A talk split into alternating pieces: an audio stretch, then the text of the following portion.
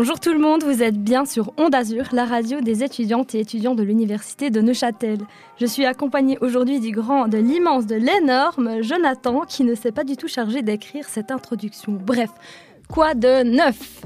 Salut à toi Emma, la merveilleuse, splendide, grandiose et superbe présentatrice. Bonjour à toutes et à tous, je suis ravi d'animer cette émission à tes côtés. Et toi, quoi de neuf?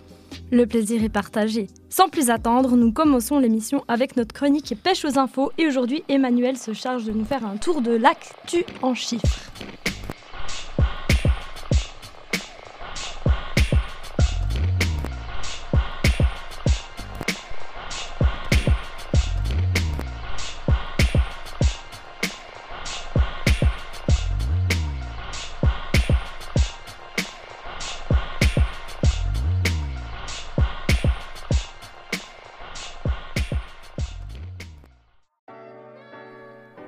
Salut tout le monde. Alors oui, je sais que le studio se trouve ici en plein cœur de la faculté de lettres de l'université, mais pour une fois, mettons un peu les lettres de côté et... Et parlons chiffres, parlons grands chiffres. En effet, j'ai décidé de vous retracer l'actualité de la semaine en quelques chiffres. C'est parti. 2025 2025 Est-ce que c'est l'année où le Covid n'existera plus? Malheureusement pas mais il s'agit de l'année d'ici laquelle le gouvernement néo-zélandais souhaite interdire totalement le tabac à sa population, nous dit la RTS dans un article paru sur son site cette semaine. Non, ce n'est pas une blague, la Nouvelle-Zélande a pour objectif de devenir le premier pays non-fumeur au monde. Pour arriver à cet ambitieux résultat, les autorités de cet État, où un décès sur quatre est lié au tabagisme, prévoient diverses mesures comme fixer un prix minimum pour le paquet de cigarettes, diminuer le taux de nicotine ou encore limiter les lieux de vente, nous dit toujours la RTS ce sont surtout les Néo-Zélandais et Néo-Zélandaises nés après 2004 qui vont avoir droit à la mesure la plus drastique, puisque le projet prévoit tout simplement pour eux l'interdiction pure et dure de consommer du tabac. Mais les pauvres, comment ils vont faire pour pécho en soirée s'ils peuvent plus engager la conversation avec le fameux T'as pas du feu? En tout cas, il semble que le torchon brûle entre le camp des partisans partisanes et celui des opposants opposantes. En Suisse, Jean-François Ether, professeur de santé publique à l'Université de Genève, a déclaré dans l'émission Tout un monde que ces mesures reviendraient à, je cite, criminaliser une addiction. De plus, certains experts et certaines expertes ne considèrent pas la prohibition comme une solution viable au problème et les craintes sont grandes quant à l'apparition d'un marché noir. Ce projet semble difficilement réalisable puisqu'il n'est pas compatible avec la société dans laquelle on vit, estime Jean-Félix Savary, secrétaire général du GREA, le groupement roman d'études des addictions. Alors on verra si ces mesures vont aboutir, mais je pense que le calme de la population va rapidement se consumer et que celle-ci va commencer à donner son avis sans filtre. De quoi réduire ce projet fumeux en cendres.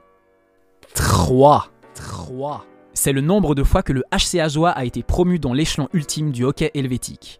Au joie pour les fans d'Ajoie, qui après 1988 et 1992 voient leur équipe réintégrer la National League après avoir vaincu Cloten 4-2 dans la série de playoffs qui s'est achevée en apothéose mercredi au Jura au terme d'un match complètement fou. En effet, le score était de 4 à 4 à la fin du temps réglementaire, et dans les prolongations, c'est Mathias Yogi qui a libéré tout un peuple en inscrivant le but de la victoire. Depuis la fin d'année 2020, les Jurassiens disposent d'une patinoire flambant neuve, la Raiffeisen Arena, qui a succédé après 40 ans de bons et loyaux services à la vétuste mais néanmoins emblématique patinoire du Voibeuf. Dans leur nouvel écrin, les Ajoulots pourront donc en découdre la saison prochaine avec la crème du hockey sur glace suisse en régalant un public bouillant. Comment ça, public? Je n'en dis pas plus, restez avec moi, vous en saurez davantage tout à l'heure. En attendant, la noce va être monumentale ce week-end au Jura. Mais attention à la propagation du Covid, on verra si après le miracle de Moutier, on aura droit peut-être au miracle de Porrentruy. Alors après avoir parlé de sport, on va parler d'un tout autre sujet. Le problème c'est que je suis un peu embêté parce que j'ai pas trouvé de transition adéquate pour passer de l'un à l'autre, alors je vais laisser un ami s'en charger pour moi. Quand on parle des sports, on voit la nucléarité. Merci Eddie Malou pour cette transition efficace. Passons maintenant au nombre suivant. 35. 35. Alors ça pourrait être mon âge, mais ce n'est pas le cas. De toute manière, après trois décennies, on compte plus vraiment les unités. En gros, je dis juste que je suis trentenaire. Du moins jusqu'à mes 40 ans. Et peut-être même après, qui sait. Non, 35, c'est le nombre d'années qui se sont écoulées depuis la catastrophe nucléaire de Tchernobyl. Le 26 avril 1986, le réacteur numéro 4 de la centrale nucléaire située près de la ville de Pripyat explose, libérant ainsi des tonnes de particules radioactives. Cet accident a bouleversé le monde entier de par les dégâts environnementaux et humains qu'il a causés, mais également par la gestion de crise du Kremlin qui à l'époque a délibérément cherché à étouffer l'affaire. Outre l'URSS, cet accident a touché l'Europe entière, puisque le nuage, au gré des vents, a voyagé dans l'atmosphère, contaminant ainsi de nombreuses régions, jusqu'à même atteindre la Suisse, quelques semaines après l'accident. C'est peut-être pour ça que mon oncle a un troisième bras qui lui a poussé dans le dos d'ailleurs. Quoi qu'il en soit, en écoutant Onde Azur, vous ne risquez rien, nous ne sommes pas radioactifs, mais actifs à la radio, c'est pas pareil. Si vous voulez en apprendre davantage sur cette catastrophe, à la fois dramatique mais fascinante, je vous recommande le reportage diffusé lundi dans Histoire vivante sur la RTS, qui fait la lumière sur les coulisses de cet accident et qui aurait pu s'intituler Tchernobyl, en avant les histoires. Après une telle blague, ce sera peut-être la dernière émission pour moi sur Onde Azur. Bon, avec un peu de chance, personne l'a entendu. Allez, on enchaîne 3000 3000 Alors non, ce n'est pas le nombre de fourmis qu'il y a au Liechtenstein, car il y en a exactement 5285. Ah non, attendez, on me dit dans l'oreillette qu'il y en a une qui vient de se faire malencontreusement piétiner, donc 5284, autant pour moi. Non, 3000, c'est le nombre de spectateurs et spectatrices qui, vu de très très haut, pourraient d'ailleurs être pris et prises pour des fourmis, qui seront potentiellement autorisés dans les manifestations publiques dès le mois de juillet, soit 30 fois plus qu'actuellement. Lors d'une conférence de presse tenue le mercredi 28 avril, le Conseil fédéral a élaboré des propositions en ce sens. Celles-ci seront soumises aux comptants et aux associations professionnelles concernées dans les prochaines semaines. Imaginez un match de Xamax au stade de la Maladière avec 3000 personnes, ce serait génial, non? Le seul souci, c'est comment trouver 3000 personnes qui viendraient se déplacer de leur plein gré pour voir jouer Xamax pendant 90 longues minutes. Bon, quoi qu'il en soit, dans sa planification, le Conseil fédéral évoque même l'éventualité d'autoriser 10 000 personnes à partir de septembre, mais avant cela, une phase de test aurait lieu durant le mois de juin, où les cantons auraient la possibilité d'organiser trois événements réunissant entre 300 et 600 personnes. Selon les résultats de cette phase pilote, la jauge serait par la suite réévaluée. Plusieurs événements sportifs suisses d'envergure peuvent prétendre à ce nouvel assouplissement. C'est notamment le cas des tournois de beach volley et de tennis de Gstad au mois de juillet, et les meetings d'athlétisme de Lausanne, 26 août, et de Zurich, 8-9 septembre. Attendez, ça signifie que si j'organise un événement sportif pour mon anniversaire en juillet, par exemple un tournoi de pétanque au bord du lac, je pourrais inviter 3000 personnes. Enfin, 2999. Bon, j'ai déjà de la peine à trouver 3 personnes euh, qui m'accompagnent pour partager une table en terrasse, alors 2999. Mais bon, je tente quand même. Allez, vous êtes tous et toutes invités à mon anif. Ce sera soirée pizza, grillade et tournoi de pétanque aux Jeunes Rives le 1er juillet prochain. Avec un peu de chance, on a pile 2999 auditeurs et auditrices. Vous en pensez quoi, Emma et John? Vous viendrez? Allez, s'il vous plaît, je vous en supplie. Il a même pas besoin de venir avec un cadeau si vous voulez, c'est moi qui vous offre un cadeau, mais venez Venez Venez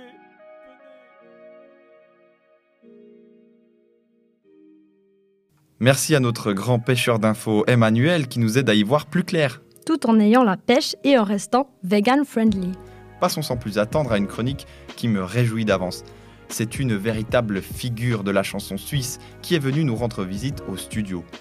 J'ai nommé Caroline Alves qui par ailleurs est étudiante à l'université. C'est Alizé qui l'a reçue dans la chronique Ultrason sur Onde Azur.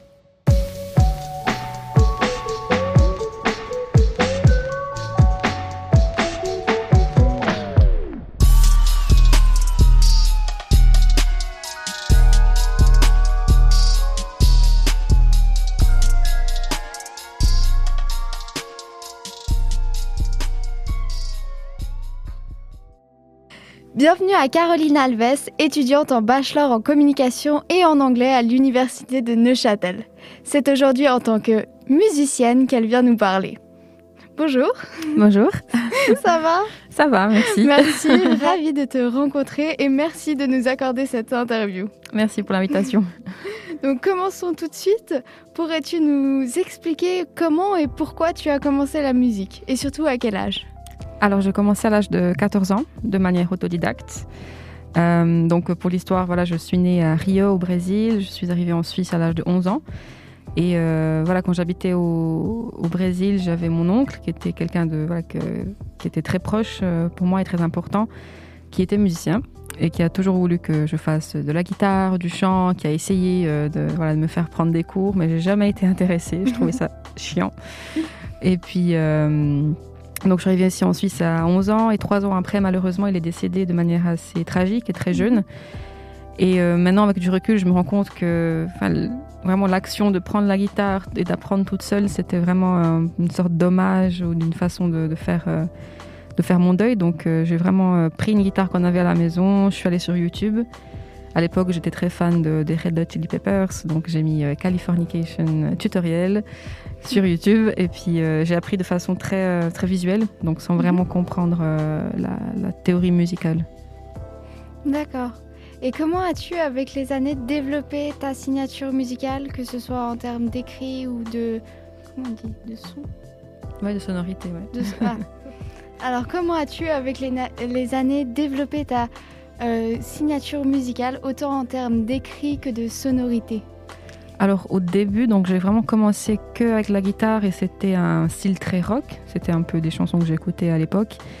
Et au bout d'un moment, je, ressentais un peu le besoin de, communiquer à travers la musique. Donc, mhm. de, ouais, je, voyais ça vraiment d'une façon très euh, thérapeutique. Donc, je parlais de, voilà, de ce que je vivais, un peu le drame de l'adolescence et puis, euh, et puis ces choses-là. Et puis, c'était, c'était un style de. Voilà, de enfin, c'était un besoin d'exprimer qui, qui était très euh, profond. Donc, je me suis un peu approchée de la soul music d'une chanson qui est un style de chanson qui est assez euh, profond, qui est assez mélancolique aussi.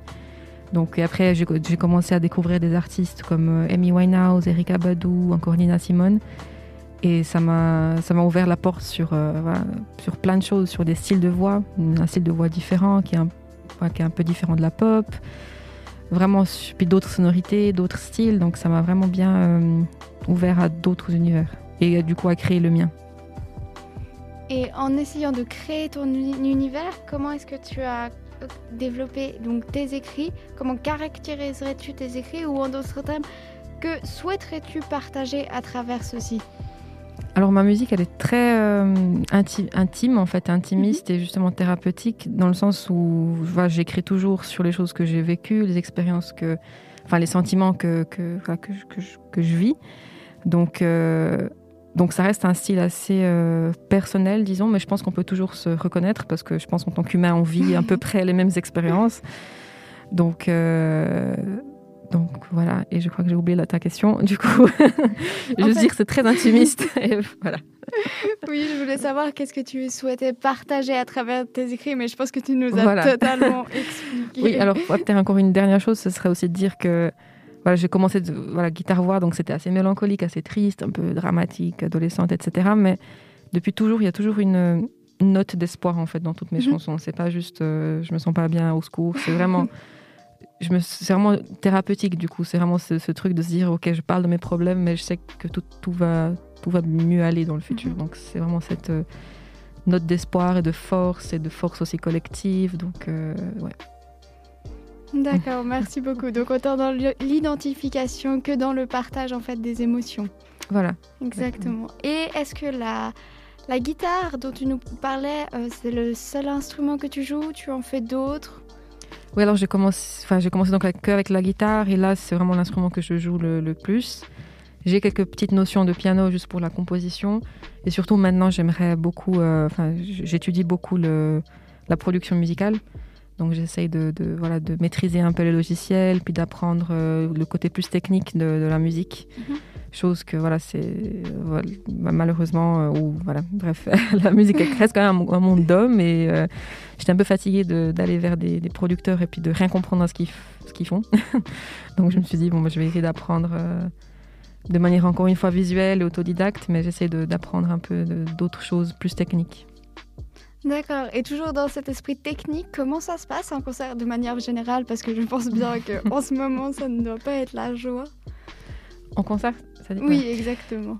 Euh, en concert, donc, euh, donc je fais soit des concerts solo où c'est juste euh, guitare-voix, où, où c'est justement un style plus, plus acoustique, plus intimiste, soit je joue avec mes musiciens, donc on est au total 3, 4 pardon, sur scène.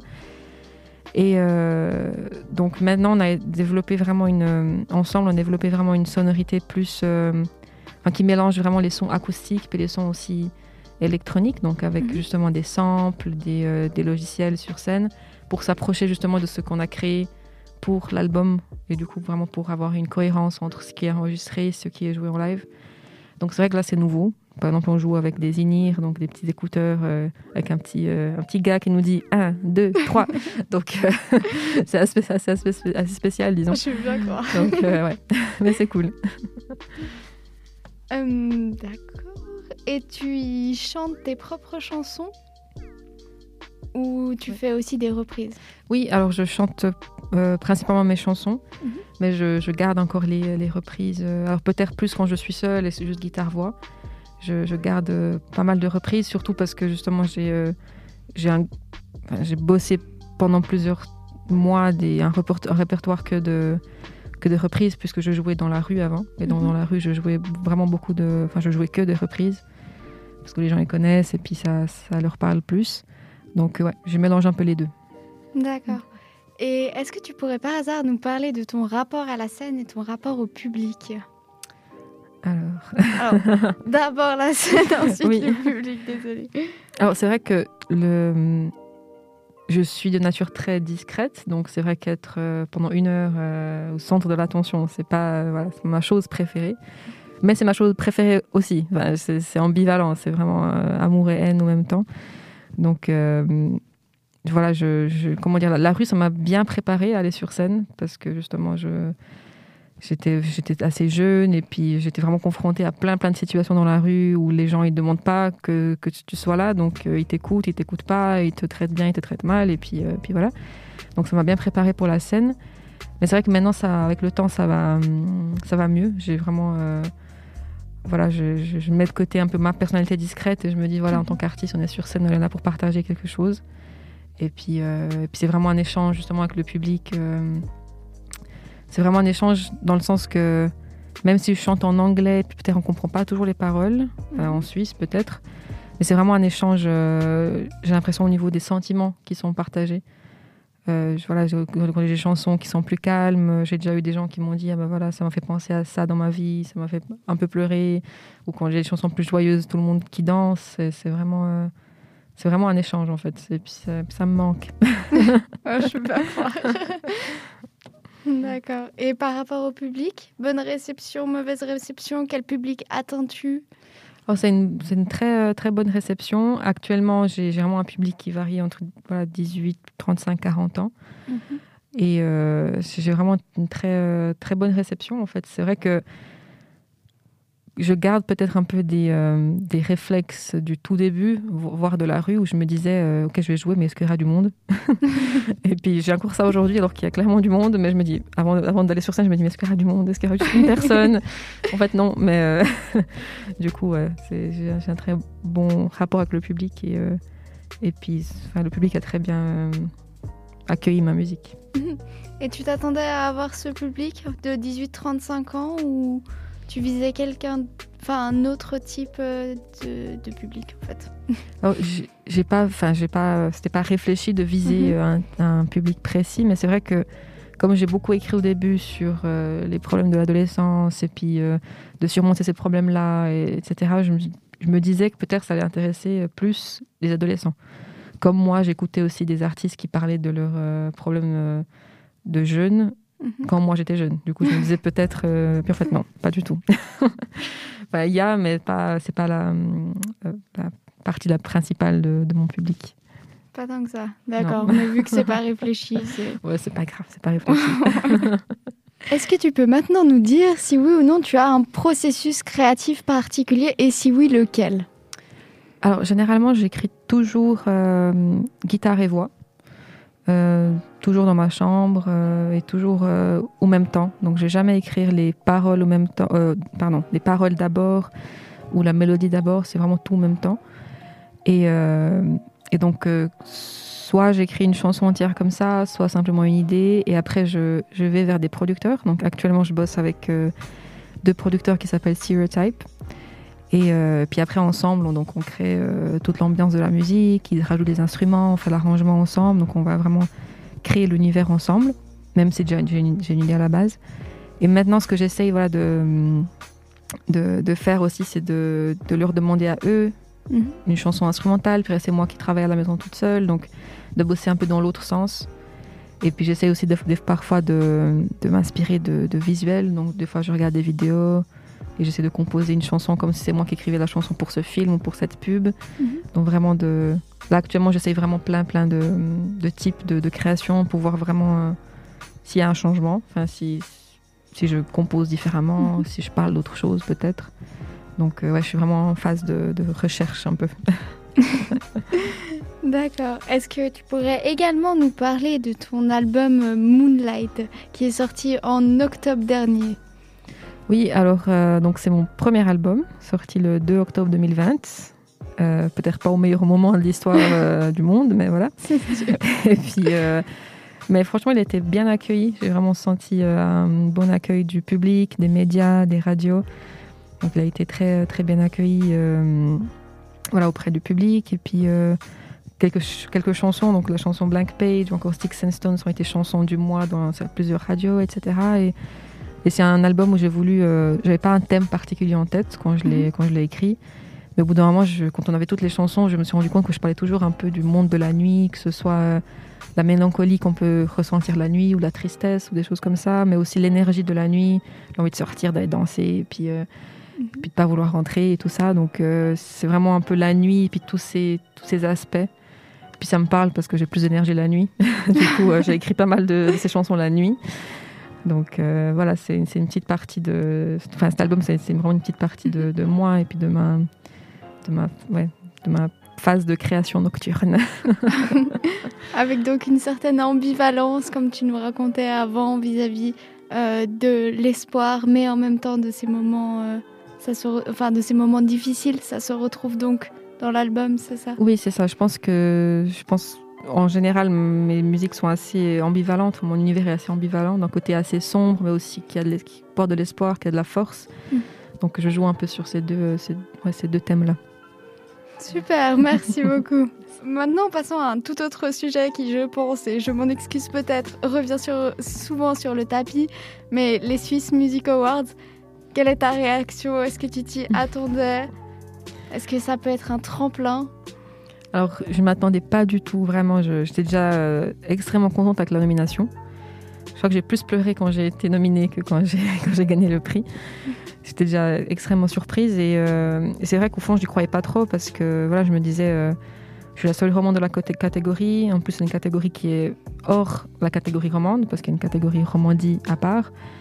Et euh, voilà, je me disais, ben voilà, les autres, les- peut-être les autres concurrents ont plus de public en Suisse allemande, etc. Donc, j'y croyais pas trop. Puis en fait, euh, si, donc c'est très bien. Et euh, alors, malheureusement, ça m'a pas servi pour faire des concerts, puisque c- normalement, ce genre de, de prix aide beaucoup à, à faire des festivals, des grands festivals. Donc, cette année, c'est raté. Mais, euh, mais ça m'a permis de, de rencontrer plein d'autres professionnels de la musique, de, des, des- soit des artistes, mais aussi des gens qui sont plus dans le business ou dans la technique. Donc vraiment euh, d'élargir mon, euh, mon cercle de, de connaissances et puis de, ouais, de, aussi en fait de continuer à faire de la musique parce que ça coûte cher. et puis, euh, puis là avec ce prix, c'est vrai que ça va me permettre simplement de, de, de, de continuer à faire de la musique et je suis un peu plus soulagée aussi pour, euh, pour le futur. Pour la suite, oui, Ouais. c'est sûr. Donc, rappelons-le, petite co- contextualisation, je ne l'ai pas faite au départ, mais Caroline Alves a gagné en février, Février. d'année dernière euh, le Swiss Music Awards dans la catégorie Best Talent SFR. Félicitations à toi. Merci beaucoup. C'est la classe. Maintenant, une dernière petite question. Si, Est-ce que tu as des artistes que tu recommanderais à nos auditeurs ou auditrices?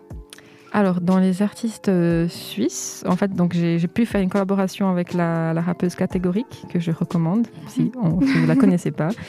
Euh, J'aime beaucoup, vraiment, je ne suis pas fan de base du rap euh, en français, etc., mais j'aime vraiment beaucoup ce qu'elle fait.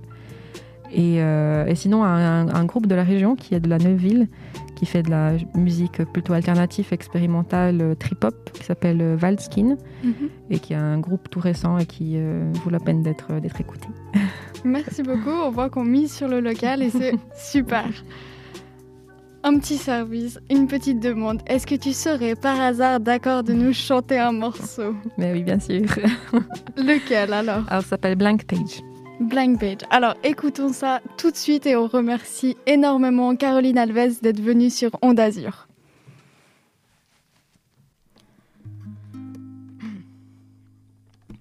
feel is breaking down. How come we fought it? Got this feeling inside, it breaks my heart. Yeah.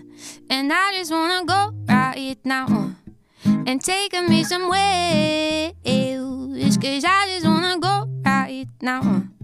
and take me somewhere. My heart is shutting down, you hear my echo. Yeah. I let you read my mind, but you fucked up. Yeah. And I just wanna go right now and take me somewhere. Cause I just wanna go right now. Just take me somewhere. And yeah, I got my pride. Ain't no doubt we just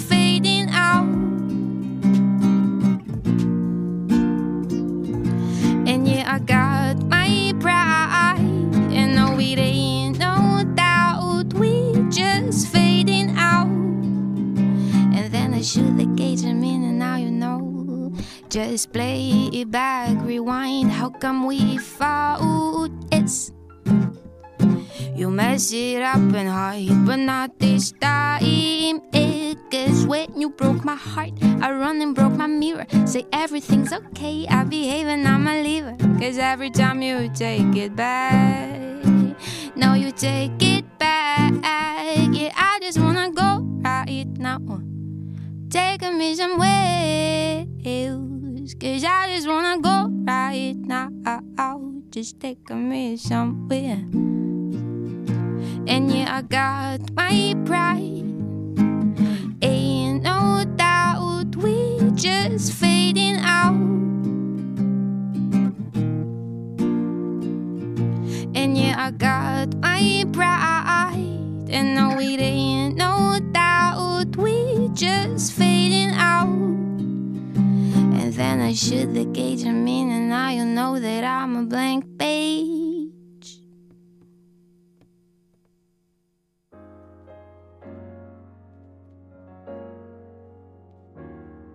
Waouh, quelle surprise cette chanson, j'ai adoré. Un immense merci à Caroline pour ce magnifique moment. C'est une artiste plutôt badass. Ses propos et son parcours musical m'inspirent. Après cet intermède musical, il est temps de penser un peu à notre santé avec Clarisse qui nous parle d'une substance bien étrange, l'argent colloïdal, dont les vertus sont nombreuses paraît-il. Je suis curieux d'en savoir plus. On écoute notre ajoulotte nationale dans la chronique chaise longue euh, transat. Pour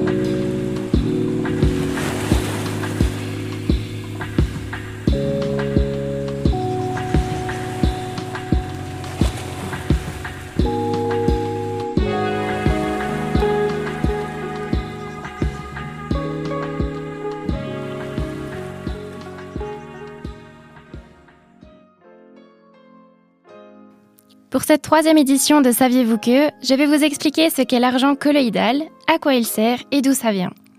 On va commencer par un petit tour d'horizon historique. Depuis très longtemps, les humains utilisent l'argent pour ses propriétés. Pour donner quelques exemples, Hippocrate a développé une préparation à base de poudre d'argent pour aider les plaies à cicatriser. L'eau et les aliments étaient stockés dans des récipients en argent pour les conserver, ou une pièce de monnaie était placée dans les récipients. Lors de l'épidémie de la grippe espagnole, le docteur Edward Provost a traité avec succès des patients avec des intraveineuses d'argent colloïdal. Avant la découverte des antibiotiques, il y avait un certain nombre de médicaments brevetés à base d'argent. Mais on retrouve aussi l'argent dans les aiguilles d'acupuncture et les dispositifs médicaux pour prévenir les risques d'infection. On va maintenant se concentrer sur l'argent colloïdal. La première chose à savoir est que l'argent colloïdal est une préparation qui contient des nanoparticules électriquement chargées et de l'eau purifiée de très haute qualité. Voyons maintenant quels sont ses bienfaits scientifiquement prouvés et comment est perçu l'argent colloïdal de nos jours.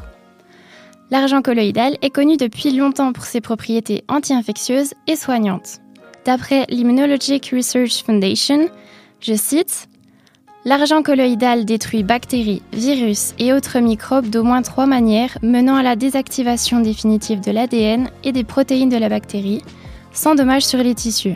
Désactivation des enzymes des bactéries, perturbation des protéines membranaires externes des organismes pathogènes, inhibition de la reproduction des bactéries par l'association avec leur ADN. Fin de citation. L'argent colloïdal est considéré comme un antibiotique à large spectre. Il arrête la croissance des bactéries, des champignons ou encore des virus. Juste pour vous donner une idée, si on compare à un antibiotique qui a un effet assez restreint et peut tuer environ 12 agents pathogènes, l'argent colloïdal peut en tuer à peu près 650. Et le gros avantage, c'est que jusqu'à maintenant, aucune résistance associée n'a été trouvée, contrairement aux antibiotiques. Une solution intéressante pourrait être de combiner les antibiotiques et l'argent colloïdal, comme ça, les pathogènes résiduels qui n'ont pas pu être traités par les antibiotiques peuvent être éliminés par l'argent colloïdal. Des effets positifs de l'argent colloïdal ont été constatés, avec des études scientifiques à l'appui bien sûr, avec un certain nombre de formes d'infections virales, dont celles qui touchent l'appareil respiratoire supérieur, comme pendant les épidémies de grippe. Mais c'est aussi le cas pour certaines maladies, comme par exemple la tuberculose, l'aspergillose, la candidose et même le VIH ou le cancer. En ce qui concerne les risques, il y a eu des cas d'intoxication à l'argent, comme par exemple dans le cas de l'argyrie, où la peau peut prendre une teinte bleutée permanente. Mais il n'y a jamais eu de cas de toxicité avec l'argent colloïdal de qualité. Il est quand même important de respecter la dose de référence critique qui est estimée à 15 microgrammes par kilo, ce qui équivaut à environ 7 cuillères à soupe par jour pour un adulte de 70 kg. Donc vous avez de la marge. Comme d'habitude, je vous donne une des références que j'ai utilisées pour écrire ma chronique. Il s'agit d'un mémoire d'une centaine de pages datant de 2018, s'intitulant L'argent colloïdal, un antibiotique prometteur, écrit par Rim Boulal. Donc si ça vous intéresse, vous pourrez le trouver en libre accès sur Google Scholar.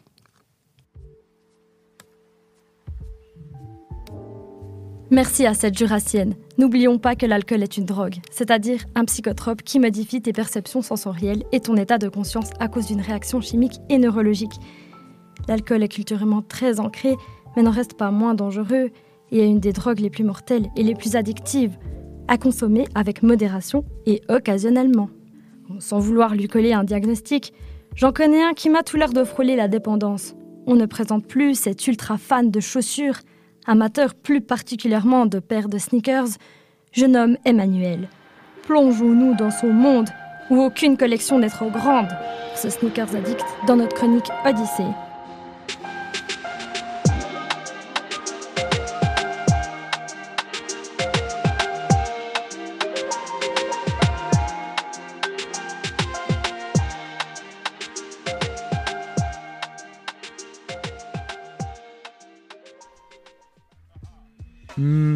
Ce savoureux assemblage d'un morceau de nougat recouvert de cacahuètes grillées et de caramel, le tout enrobé de chocolat au lait.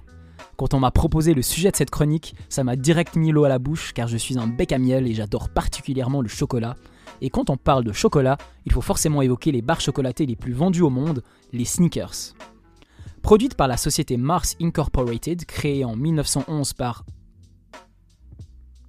Hmm, attendez, je crois que je me suis trompé de registre.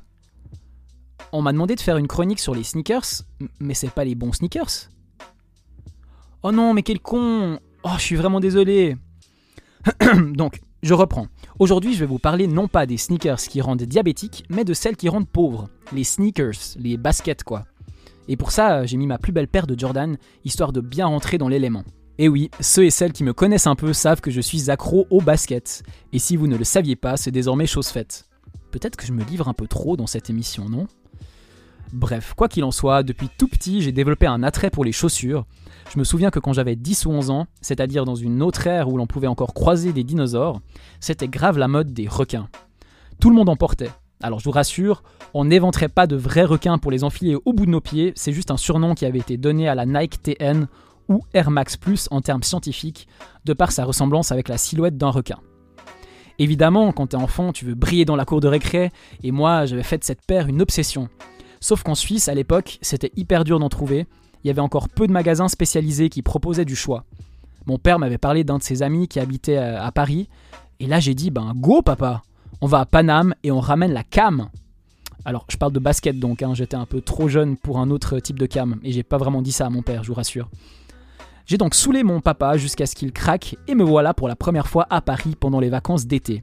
Et là, je découvre avec émerveillement Footlocker qui n'existait pas encore au pays des Helvètes et je tombe littéralement amoureux d'une paire de requins, plus particulièrement du coloris Hyper Blue, sorte de dégradé qui démarre en bleu indigo sur le dessus du pied et qui vire progressivement au bleu ciel, avec évidemment à l'arrière cette mythique et énorme bulle d'air. Comme j'étais tout frêle à l'époque, c'est d'ailleurs toujours le cas, elle paraissait juste gigantesque sur moi. On aurait dit que j'avais des péniches aux pieds, voire même des cargos qui se seraient sûrement bloqués dans le canal de Suez, même sans panne moteur. Donc je les ai ramenés à temps pour euh, la rentrée de 7ème année et surtout la photo de classe. Et j'étais juste incroyablement fier quoi. Depuis, l'eau a coulé sous les ponts, ou sous le pont, puisque la photo avait été prise sur un petit pont qui enjambait un bassin qu'il y avait dans la cour du collège du Belvédère à Lausanne, dans le 1007, pour ceux qui connaissent. Toi-même tu sais, Dédicace à mes Rey du Tiekar, on est là la famille.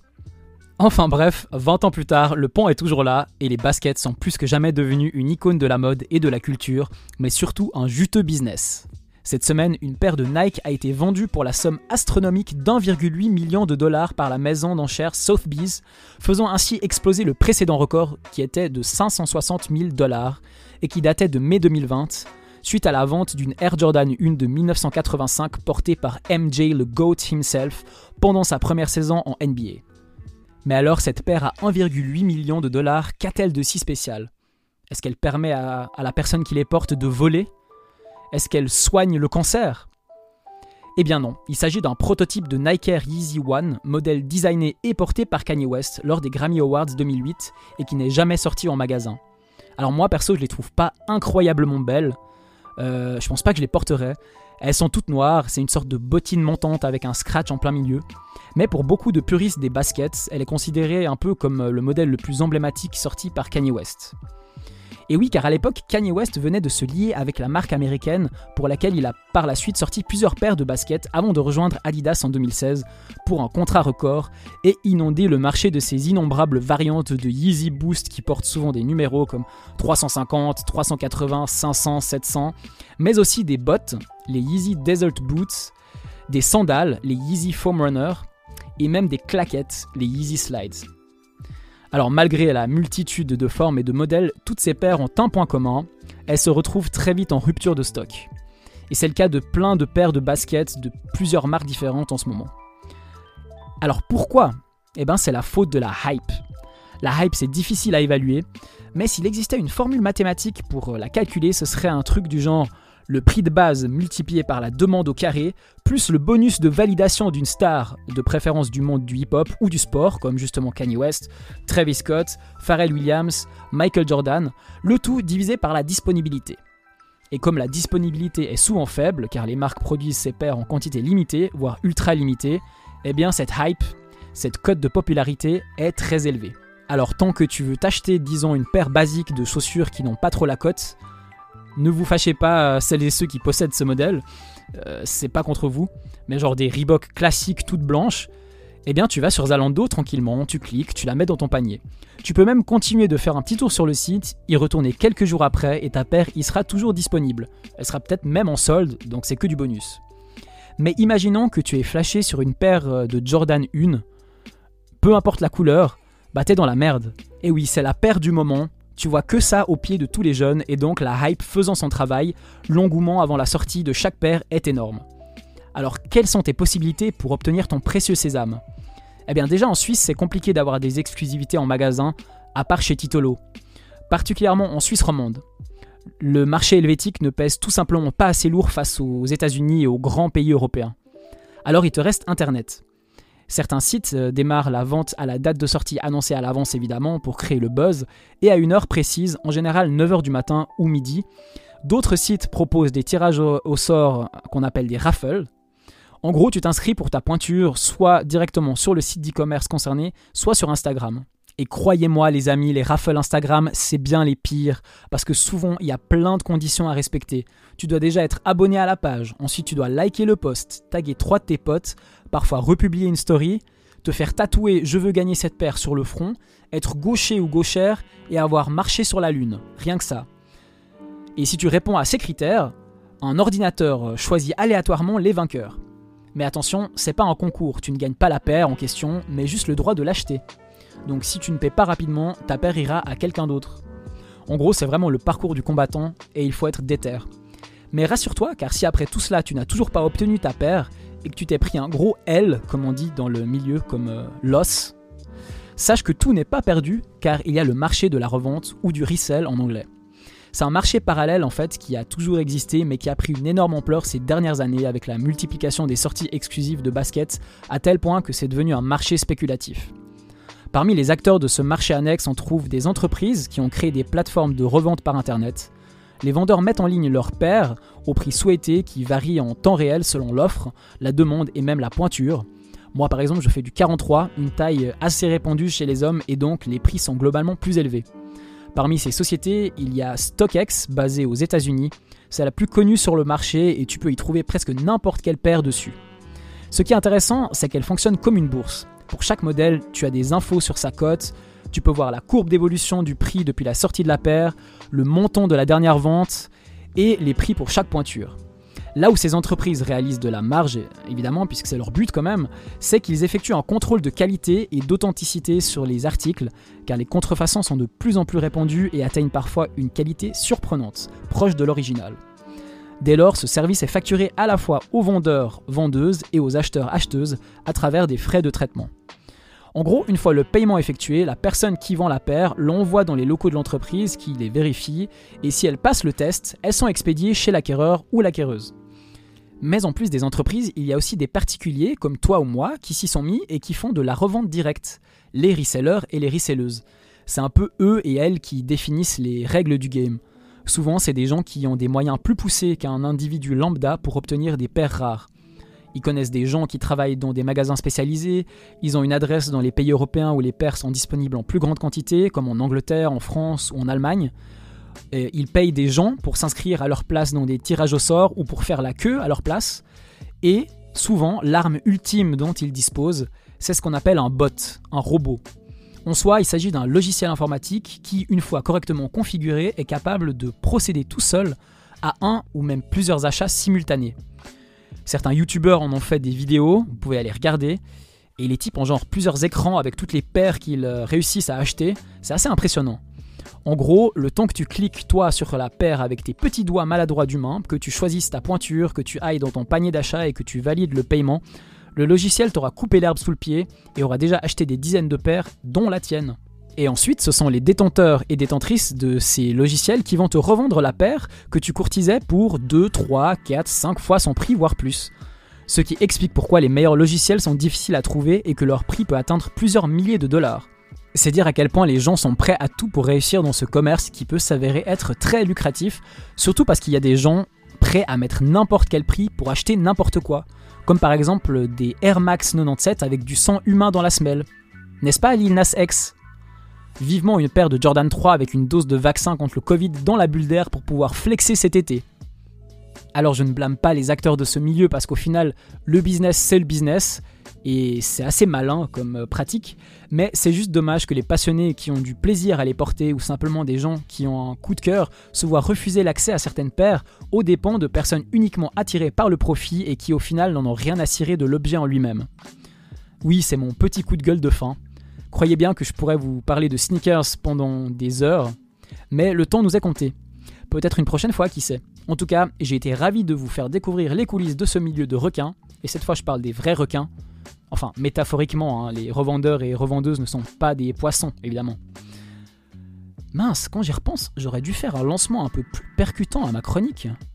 Un peu façon zone interdite. Escroquerie, meurtre, prostitution, Découvrez les coulisses bouillantes du monde de la sneaker. Mais bon, n'est pas Bernard de la Villardière qui veut. Bref, je vous souhaite d'être bien dans vos baskets et de trouver chaussures à votre pied. Si c'est pas le cas, contactez-moi, j'ai des bails à vous proposer. Je vends d'ailleurs une Jordan 4 Travis Scott en taille 43 neuve dans la boîte d'origine pour la modique somme de 1000 francs. Je l'ai payé 200 balles, certes, mais franchement, c'est une monstre bonne affaire. Elle en vaut 1200 sur StockX. Alors, qu'est-ce que vous attendez? Envoyez-moi vos offres par DM. Puce À ce prix-là, je m'achète un manoir à Neuchâtel et une glace à la fleur d'oranger au bacho, mes préférés. Avec cette moula, je pourrais m'acheter un cheval de compétition. Justement, en parlant de chevaux, je te propose d'écouter Léna dans la prochaine chronique pour t'éduquer sur le hippisme suisse et plus particulièrement pour en connaître davantage sur ce champion suisse.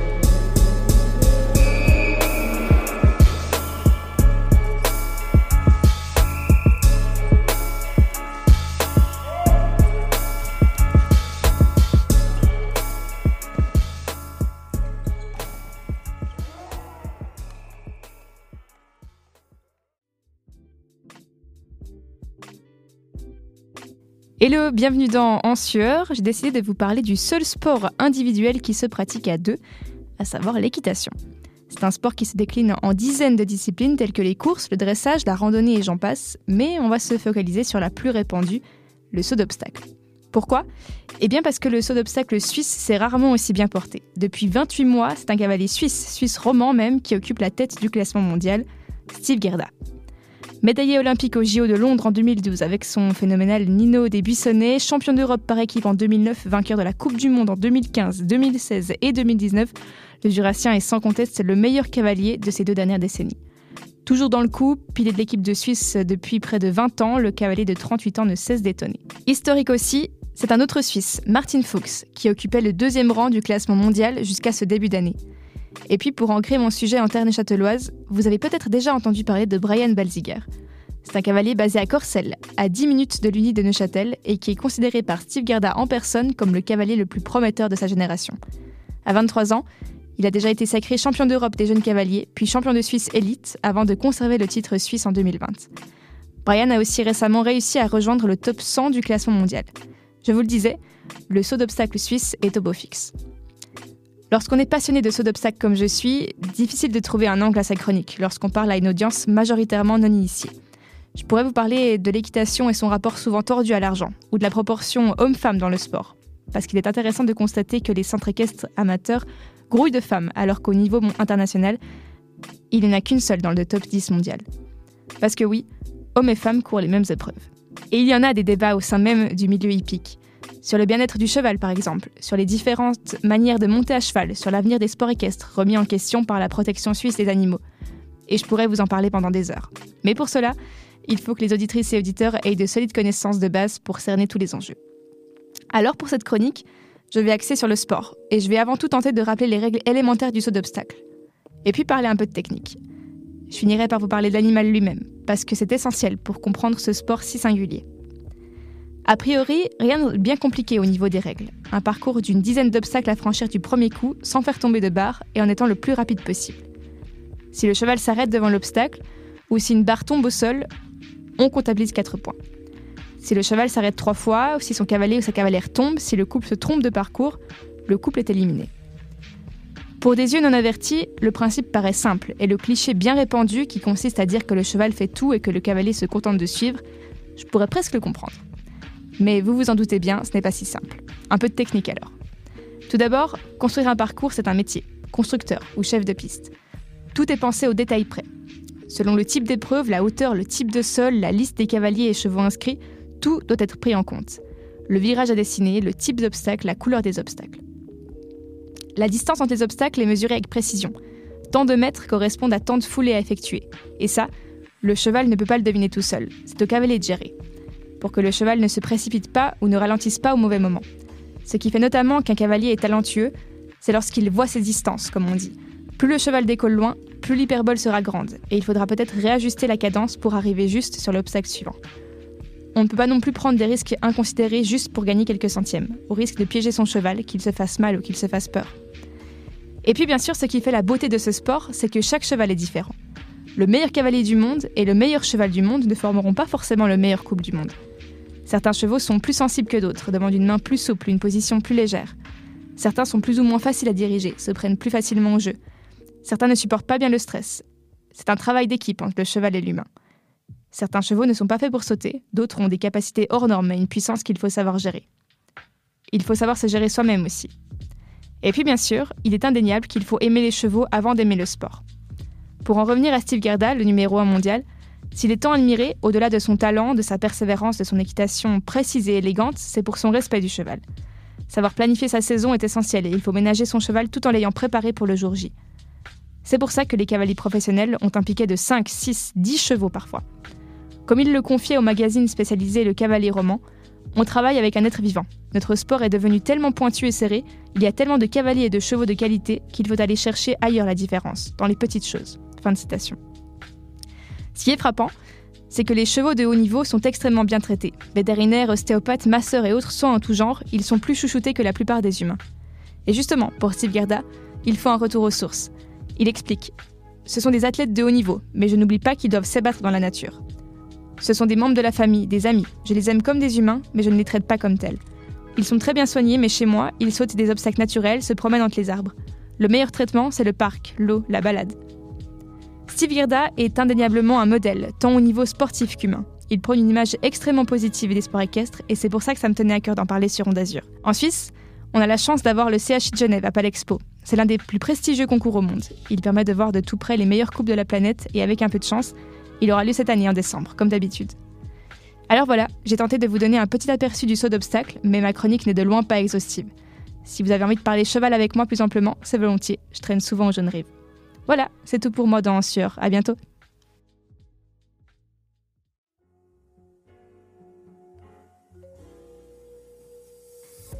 Propre cette chronique, je dirais même carré, comme celui du 3 de cette émission.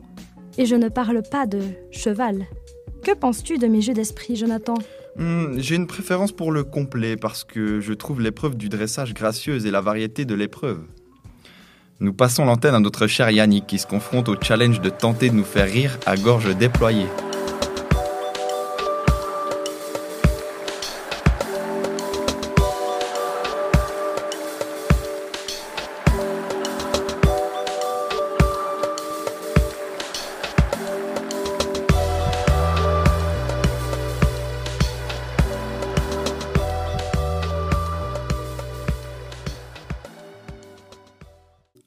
Toutes et à tous, c'est Yannick, et pour clore cette émission, quoi de mieux que de rigoler un bon coup Voilà, ma chronique est terminée. Bon week-end à tous, ciao ciao. Oh purée, je commence à faire des blagues de youtubeur là, ça va pas du tout. Bref, faut que je me calme, allez. C'est quoi la prochaine? Je fais un placement de produit sur les blanchiments dentaires? Oh non, non, non, non, non. Voilà que je me transforme en Instagrammeur qui passe son temps à critiquer les influenceurs. Vas-y, cette fois, j'arrête.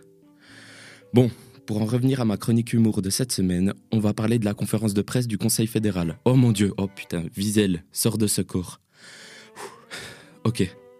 Cette fois-ci, fini les blagues de merde sur la coupe de cheveux d'Alain Berset, promis. Mais de quoi je peux parler du coup? Si je peux pas parler de Covid, si je peux pas faire des blagues de youtubeurs. Oh oui, de foot. Allez, le foot Le foot Le foot Merde, c'est une chronique humour en fait. Il faut aussi que j'arrête de parler de foot, je parle que de ça bientôt. Du coup, euh... oh oui, oh oui, je vais parler de la fois où j'étais en date et que la caisse automatique de la COP s'est bloquée alors qu'on allait s'acheter un truc à boire et qu'on s'est regardé dans le blanc des yeux pendant 10 minutes en attendant que le caissier me rende mes thunes. En plus, ça s'est vraiment mal fini cette histoire. Ou la fois où, lors d'un date, je me suis fait flasher et j'ai pris 250 balles d'amende. Ou encore la fois où je suis arrivé et que je pensais rencontrer Manuela, mais en fait que c'était Manuel. Ouais, du coup, en fait, je peux faire des accents. Tu vois-tu, là, c'est vraiment magnifique, fantastique. Le HC à joie, il a gagné. Je suis vraiment très content. Bondou, vous voulez du riz? Le poulet braisé, là? Eh ouais, le ballon pour Manu Nunez. hein, Manu Nunez, la frappe. Hein. Ah, le gardien qui a l'air de dire Et toi, mon gars, c'est la dernière fois que tu me fais une frayeur paire. Bonjour, je travaille au Café du Battoir, rue des Lilières à Beaucourt. Chez moi, on boit local, on fume local et on dégueule dans le local. Ouais, limite un peu raciste, ça, je trouve. Et peut-être aussi que c'est un petit peu risqué comme sujet. Et en plus, je risque de passer pour un con avec mes accents là. Du coup, je vais tout miser sur mes qualités. Ouais. Euh, je sais pas. Ah, je sais pas du tout. Alors, pour dire des conneries entre potes, là, il a pas de souci, mais pour dire des conneries à la radio, c'est une autre histoire. Oh, je sais. Oh oui, le génie. Oh là là. Pourquoi ne pas composer une chronique sur la difficulté d'écrire une chronique pour l'émission de ce vendredi? Ah, mais en fait, ça, je l'ai déjà fait quand on devait écrire un discours pour le cours de rhétorique le semestre passé. Quel génie en effet, 5 et demi. Trop beau, magnifique. La vie d'artiste, ça. J'arrête pas de faire le gars, mais j'arrive toujours pas à trouver mes qualités. N'importe quoi. Bon, en vrai, je sais pas du tout. Je crois que je vais abandonner et puis euh, on va juste y aller. Jonathan, Emma, allez, on y va. C'est parti. Ciao, ciao. Si vous avez esquissé ne serait-ce qu'un soupçon de rictus, ou si vous avez soufflé du nez, c'est gagné. Défi relevé par Yannick. Et mission accomplie. Yannick, t'as gagné le game. Yann, son presque homologue, va nous parler de la question du colonialisme extraterrestre et d'Elon Musk. J'avoue que moi, avec mes plaques, avec mes muscles, je préfère conquérir une planète de chocolat.